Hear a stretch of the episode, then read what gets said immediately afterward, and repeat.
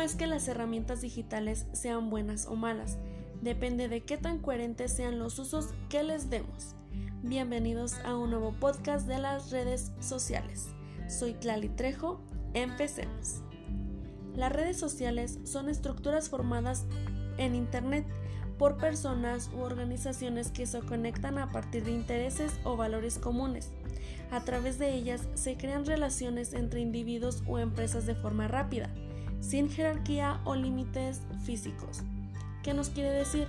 Las redes sociales son plataformas por medio de Internet en donde varias personas interactúan entre ellas, ya sea por necesidad, trabajo o solo establecer una conversación, al igual que nos sirven para informarnos sobre acontecimientos o hechos que están pasando en nuestro país.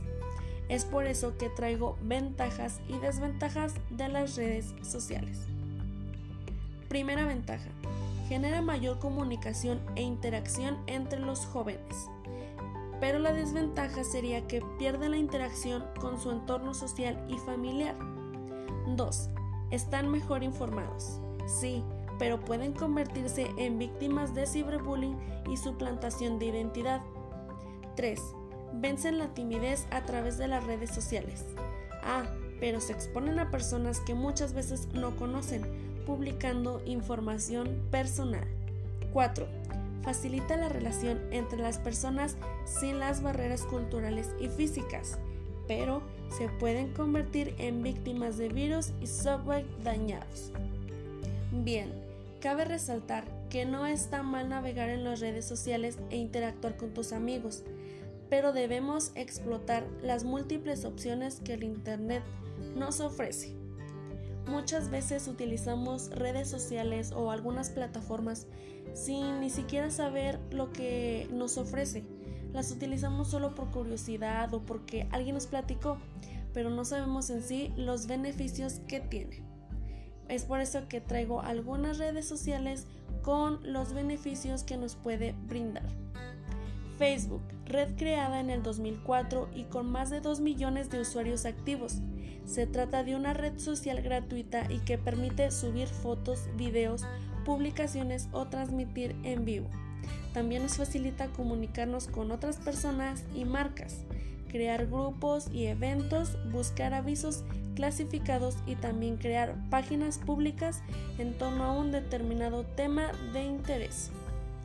Twitter se caracteriza por sus textos cortos y concisos. Cada tweet nos excede los 240 caracteres. Es el lugar ideal para saber qué está pasando y dónde y según Alexam, compañía de análisis de Internet, se encuentra entre los sitios web más visitados del mundo. Instagram, con casi 800 millones de usuarios activos al mes, Instagram es el de las redes sociales más visuales y que vienen consolidando como la favorita de las empresas. YouTube, una red de contenido audiovisual en las que usuarios pueden ver, compartir, comentar y publicar videos. Según cifras oficiales de YouTube, se calcula que el número de usuarios en esta red ronda los mil millones de personas, quienes consumen mil millones de horas de videos. Snapchat. Estamos ante una red que también es aplicación y cuyo encanto radica en la corta duración de sus videos, tan solo 10 segundos por videos, el mismo que desaparece luego de ser visto por sus distintorios. Medium, plataforma abierta y gratuita por leer, publicar, escribir y compartir publicaciones en línea.